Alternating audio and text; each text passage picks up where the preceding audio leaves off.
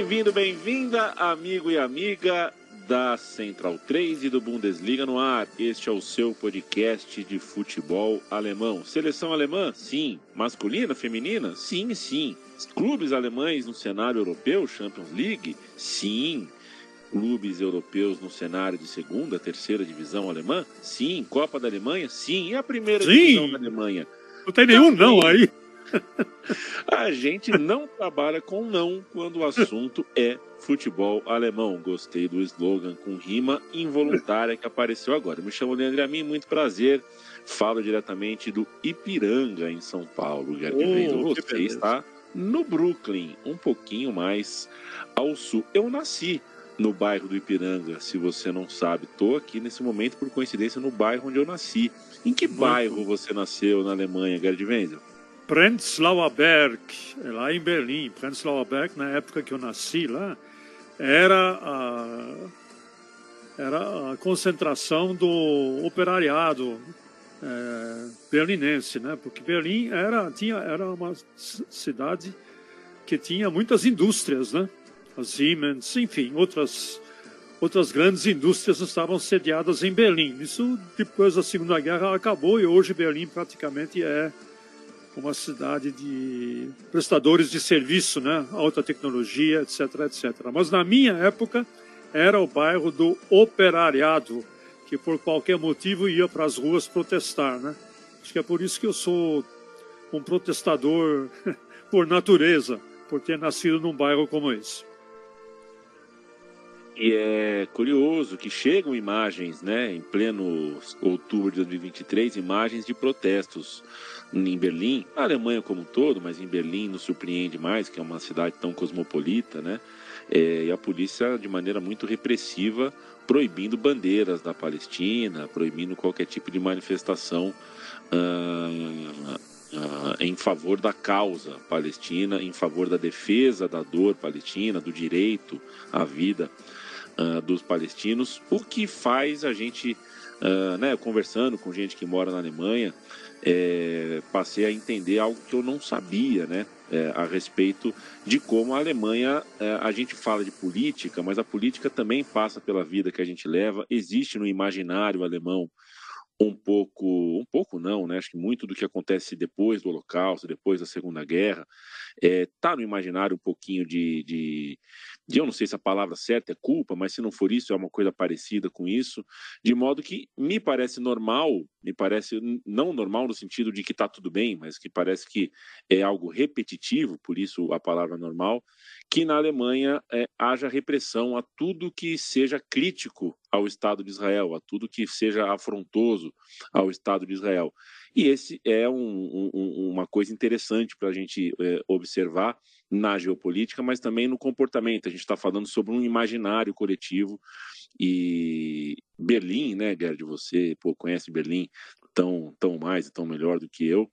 É, é, uma cidade cosmopolita, uma cidade muito jovem, muito atuante, e seria sempre interessante a gente ver essa cidade uh, vocal, né? As pessoas dessa cidade, elas, dessas grandes cidades da Europa, do mundo inteiro, elas precisam vocalizar uh, suas opiniões na rua de maneira libertária, ou seja, com liberdade, né? Eu fico muito triste quando vejo países com sociedades que, poxa, a vida funcionam, que têm condição de funcionar, e a gente encontra a polícia se comportando como uh, brucutus medievais.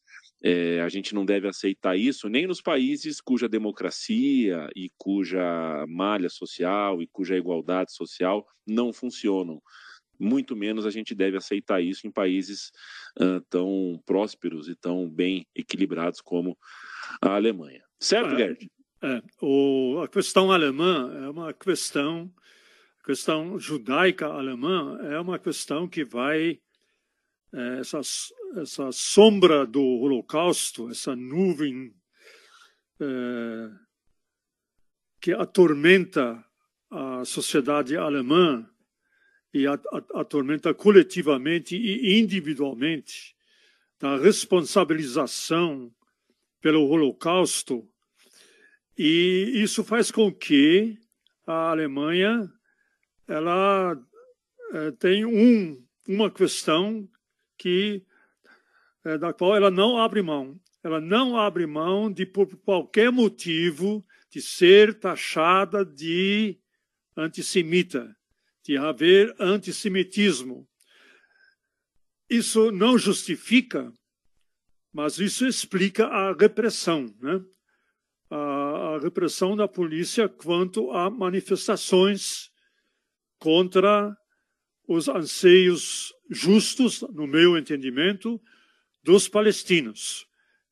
É, até acredito que não haja ninguém, mesmo na Alemanha, não haja, pelo menos majorit, majoritariamente, os palestinos que buscaram refúgio, inclusive na Alemanha, é, não sejam partidários do Hamas, do grupo terrorista, mas sejam partidários do direito de terem uma terra que eles ocuparam durante séculos, né?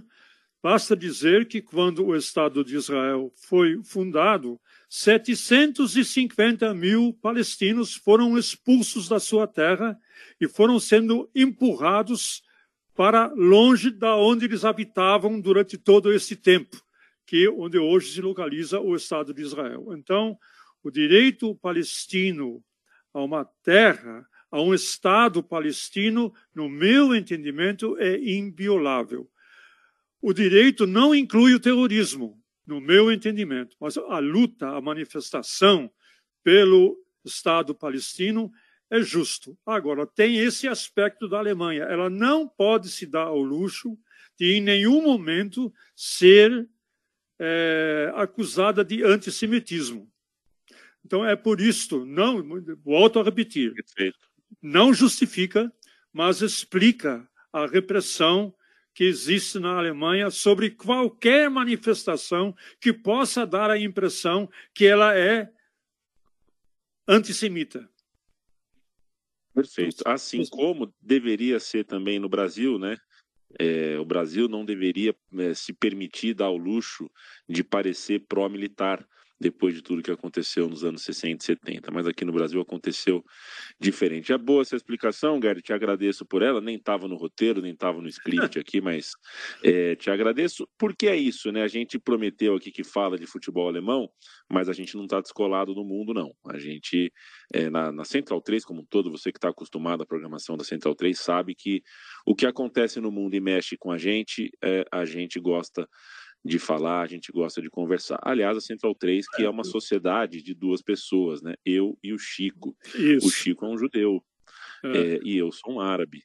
É, e a gente, né? A gente é irmão de vida. E isso o Brasil pode dar para a gente, né? O Brasil realmente consegue mesclar, juntar um monte de povos e a gente consegue conversar numa boa sobre muita coisa. Gerd Wenzel, sobre seleção alemã, o que eu tenho para te dizer é o seguinte: ganhou dos Estados Unidos por 3 a 1 empatou com o México em 2 a 2 Algumas diferenças entre um jogo e outro, por exemplo, o Jonathan tá. É, é, zagueiro em alguns momentos, é lateral em outros. Mudou o centroavante, né? O Thomas Miller enfrentou o México e contra os Estados Unidos começou o Fulkrug. Atrás desse centroavante é mais ou menos o mesmo time, né? Wirtz, Musiala, Sané é, foi a, a, linha de três ali que começou os dois jogos, mas eu quero um balanço seu. A gente sabe que a seleção alemã está fragilizada, está começando um trabalho e não está inspirando muita confiança. Quero saber se sai maior ou se sai menor a desconfiança depois dessa data FIFA. Então, é, deixa eu te perguntar, o que você acha? Fala primeiro dos pontos positivos ou fala primeiro dos pontos negativos? Positivos. Tá vendo? Eu também sou dessa opinião. Então, o negócio é o seguinte: é, ficou, ficou mais ou menos claro para mim que o Julian Nagelsmann vai utilizar o Phil Krug como centroavante, nem fixo, mas como centroavante de ofício mesmo.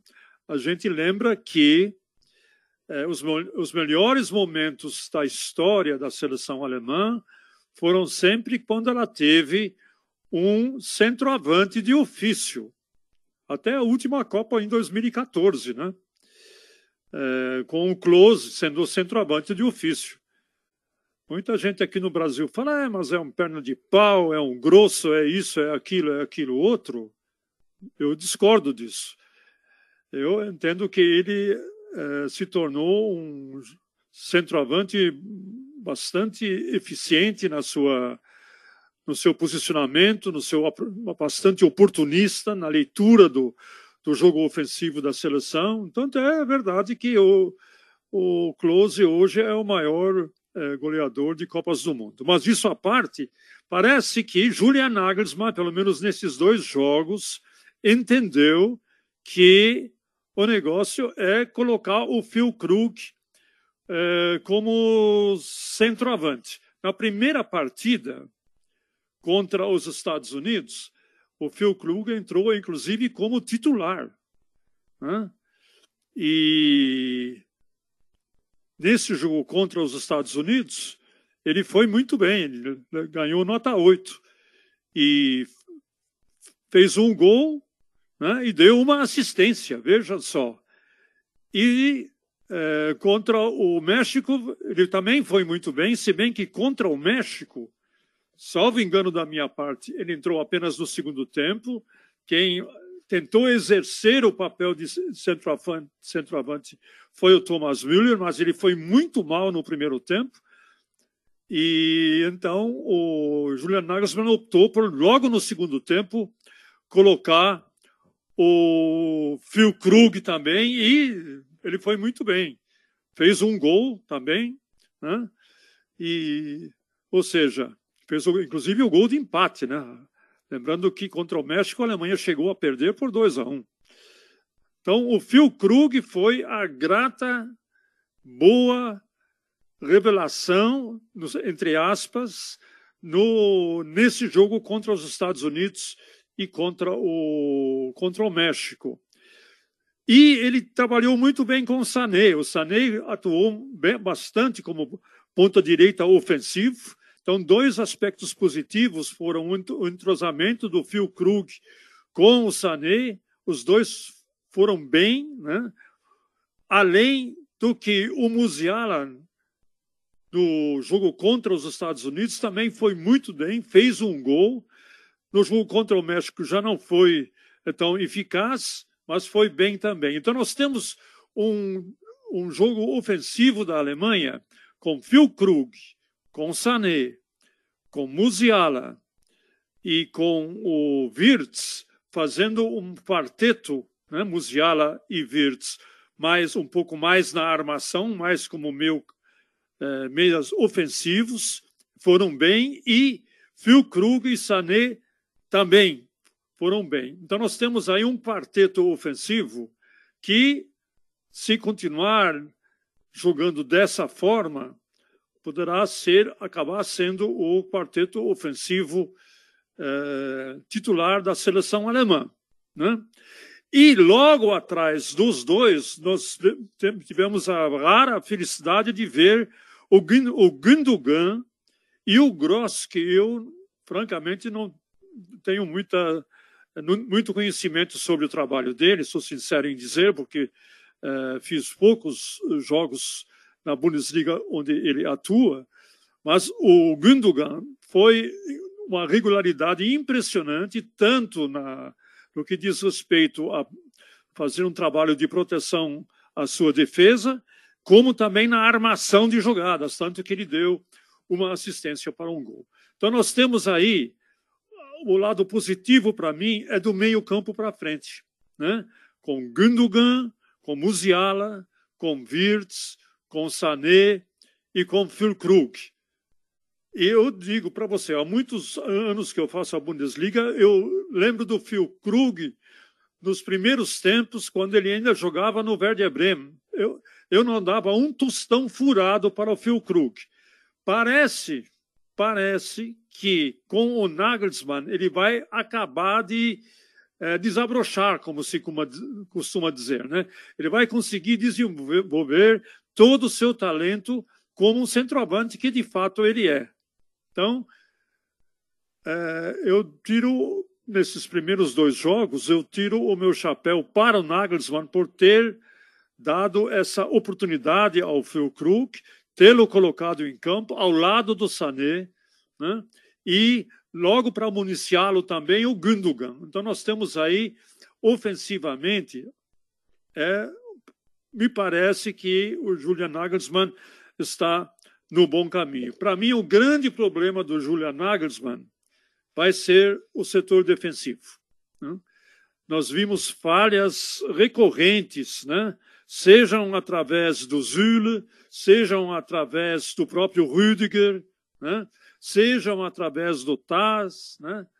Quem menos comprometeu foi o Gozens na lateral esquerda e foi o Hummels também que jogou, salvo engano da minha parte, deixa eu ver aqui, jogou a segunda partida contra o não, a primeira partida contra os Estados Unidos.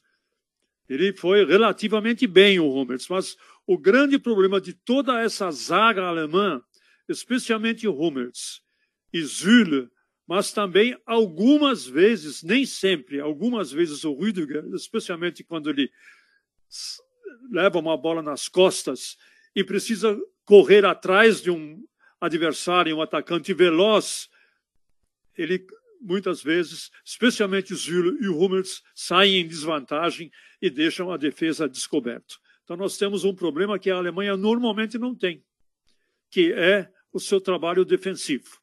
Aí fica a pergunta, e o Ter Stegen? É, o Ter Stegen, vamos falar o, o seguinte, ele não comprometeu? Não comprometeu, mas também não convenceu. Ele não, ele não dá a segurança para a sua defesa, né?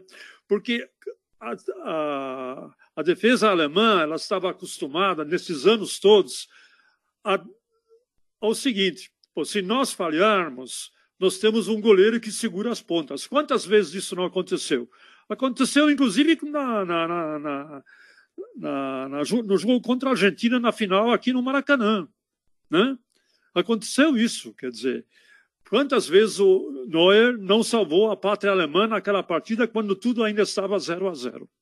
Então, é essa segurança que falta, a meu ver, para o Ter Stegen. Ele não consegue convencer a sua própria defesa que ele é um goleiro seguro, que segura as pontas e que ele possa, em eventuais falhas defensivas, salvar a pátria alemã, como Manuel Neuer fez é, muitas vezes. E aí tem uma boa notícia. O Manuel Neuer vai voltar a jogar, talvez jogue até no próximo fim de semana contra o Mainz, mas a gente pode falar disso mais tarde. Ou seja, eu não sei o seu resumo, mas eu resumo, meu resumo é o seguinte: o Júnior Nagelsmann sabe que tem pouco tempo, ele não vai dar umas de professor Pardal, ele não vai inventar a roda, ele, dentro daquilo que ele tem, ele vai tentar melhor formar o melhor time possível para fazer uma competição honrada, a Eurocopa, na própria Alemanha. É isso que ele vai tentar fazer.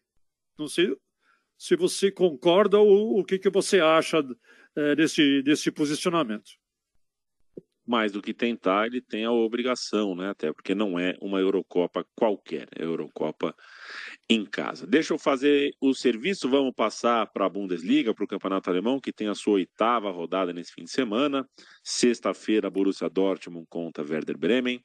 Sabadão, de União Berlim e Stuttgart, Darmstadt e Leipzig, Freiburg e Bochum, Hoffenheim, Frankfurt, Wolfsburg e Leverkusen, Mainz e Bayern de Munique. No domingo, Colônia e Mönchengladbach, Heidenheim e Augsburg fechando a rodada da competição que tem como líder o Leverkusen de Xabi Alonso, que parece florescer muito bem está uh, no começo de carreira e faz uma temporada muito boa. O Leverkusen joga fora de casa contra o Wolfsburg, que está em sétimo lugar. O Stuttgart, que é vice-líder, também sai de casa, vai jogar como visitante contra o Union Berlim. O Bayern, que está em terceiro, também joga fora de casa contra é, o mais. Quero saber os seus destaques, uh, Gerd Wenzel, da rodada 8 do Campeonato Alemão. É, eu vou uh, fazer os meus destaques cronologicamente. Então vamos começar com o jogo dessa sexta-feira, Borussia Dortmund e Werder Bremen, né? Se na Champions League o Borussia Dortmund está deixando muito a desejar, né? É... Na, na Bundesliga, pelo menos, ele ainda está invicto, está bem na Bundesliga, na realidade. Acumula quatro vitórias consecutivas está apenas a dois pontos do líder Leverkusen. E se vencer o jogo contra o Werder Bremen, ele vai pelo menos dormir na liderança, né? Porque o jogo é, é nessa sexta-feira, então é, ele poderá dormir na liderança. E tem aí um elemento de vingança. Né? Eu não sei se você lembra, na temporada passada, logo no primeiro turno, o Werder Bremen também foi visitar o Borussia Dortmund aí no Signal Iduna Park. Esse mesmo jogo que a gente vai fazer é, daqui a pouco. Então, Borussia Dortmund e Werder Bremen. E o que aconteceu naquele jogo? O Borussia Dortmund vencia o Werder Bremen por 2 a 0 e em cinco minutos finais do segundo tempo, o Werder Bremen virou o jogo e ganhou por 3 a 2. Naquela partida, eu me lembro, eu até comentei com o Dudu Monsanto, que nós fizemos o jogo, eu falei, olha, não é por nada não, eu não sou profeta, mas eu acho que essa derrota contra o Werder Bremen pode fazer muita falta, vai fazer, vai, vai, vai fazer o, o, fato de o Borussia Dortmund não conseguir segurar o resultado e ganhar do Werder Bremen e ser derrotado aqui em casa, isso vai pesar, no fim das contas, para a conquista do campeonato alemão. E não é que pesou mesmo. Porque esse jogo, o Borussia Dortmund tinha o jogo na mão, ganhava por 2 a 0 até os 30, 39 minutos do segundo tempo. E levou a virada por 3 a 2.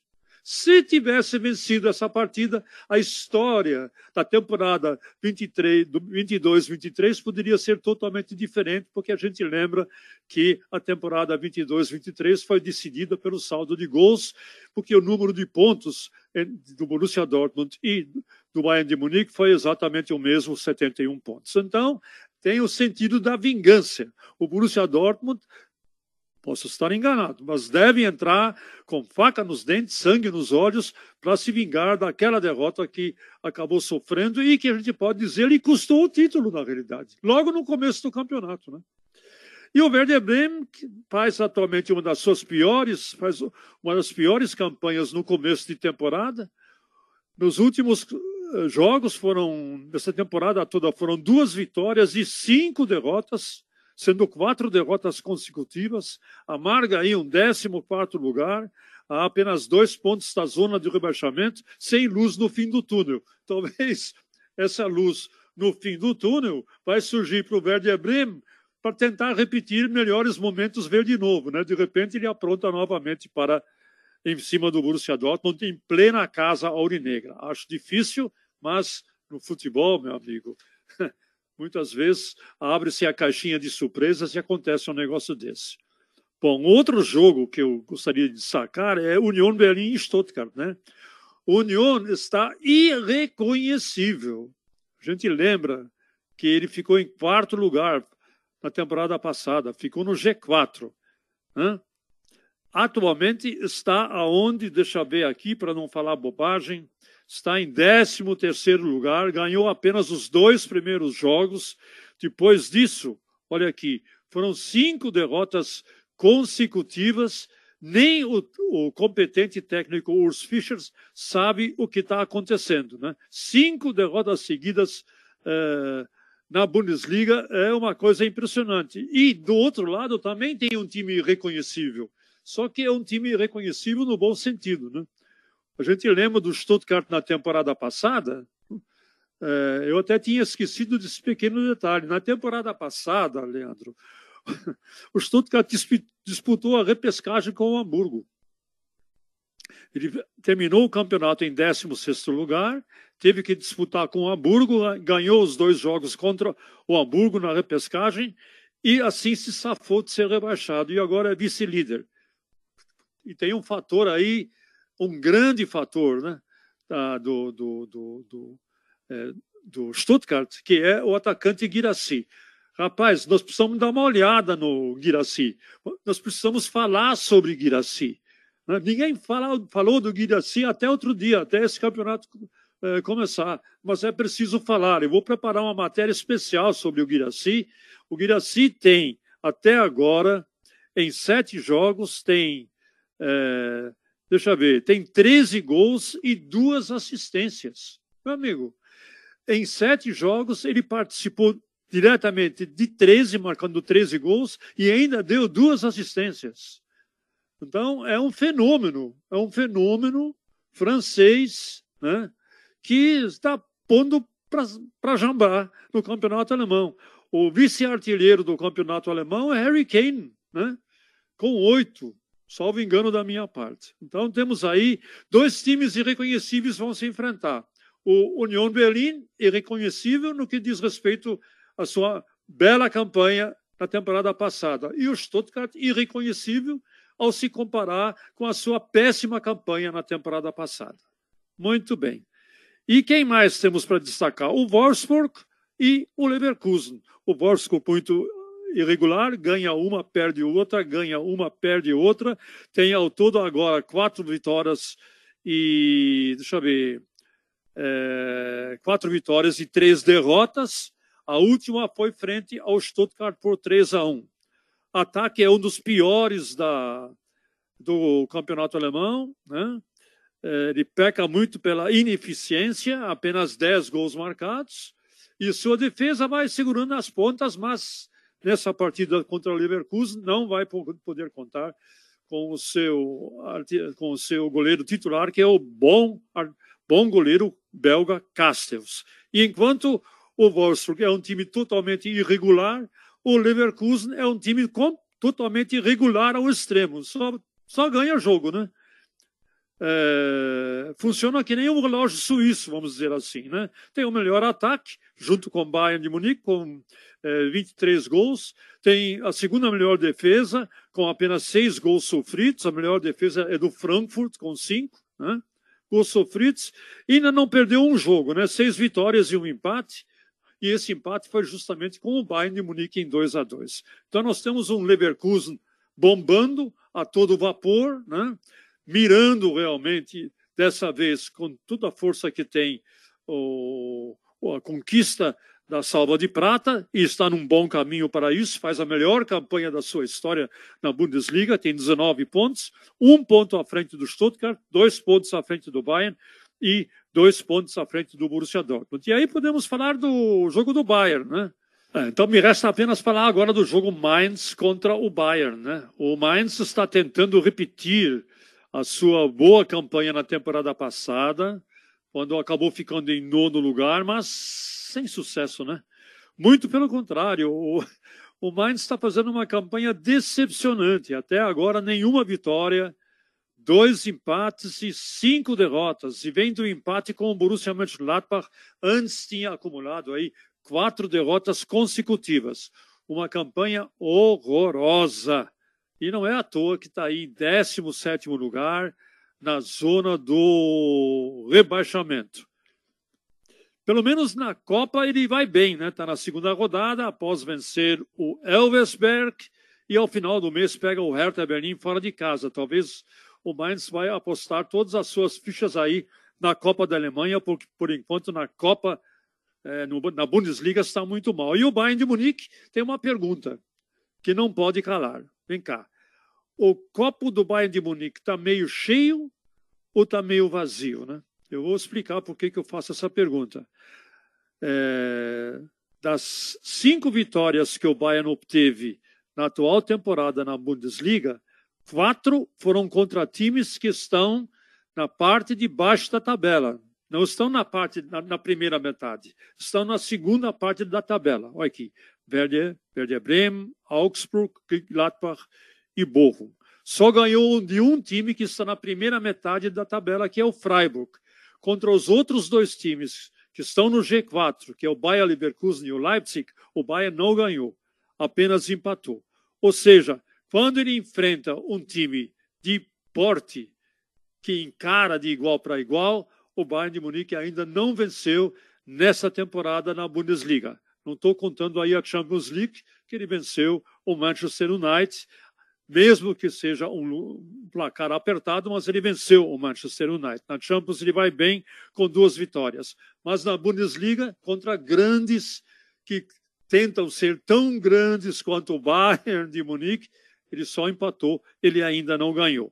Não vai, vai contar nessa partida com Guerreiro, lesão muscular, Gnabry só vai voltar lá pelo fim do ano, o começo da temporada que vem, porque tem uma fratura no cotovelo e o Pamecano também está é, machucado. A boa notícia para o Bayern é que ele tá, provavelmente vai contar com Neuer nessa partida. ele foi, foi dado sinal verde pelo departamento médico e, de repente, depois de 10 meses, Neuer poderá voltar a ser titular do Bayern de Munique nesse jogo, Leandro. Perfeito, Gary Venz. E a gente vai acompanhar e vai acompanhar, você pode acompanhar onde quiser, a despeito de muito que se fala sobre as ligas europeias, né? A gente tem uma liga dominante do dinheiro, tem uma liga que é mais próxima do afeto de outras épocas. O fato é que o futebol alemão, o campeonato alemão hoje, é o que está mais perto do brasileiro, porque se não vejamos, né? Tá na TV aberta? Tá. Tá na TV fechada? Tá. Tá nos streamings? Tá. E mais de um streaming, diga-se de passagem, né? E você consegue assistir o campeonato alemão com mais facilidade até do que o Campeonato Brasileiro. Se você colocar na, na, no papel e caneta, aí você tem mais facilidade de achar jogo do Campeonato Alemão até do que é. do Campeonato Brasileiro. E isso é, é muito bom. E você tenha a gentileza, claro, de acompanhar Gerd Wenzel e seu trabalho, Gerd Wenzel comentando o Campeonato Alemão neste final de semana. Certo, Gerd? Onde a gente te encontra? Abraço para você. Um abração.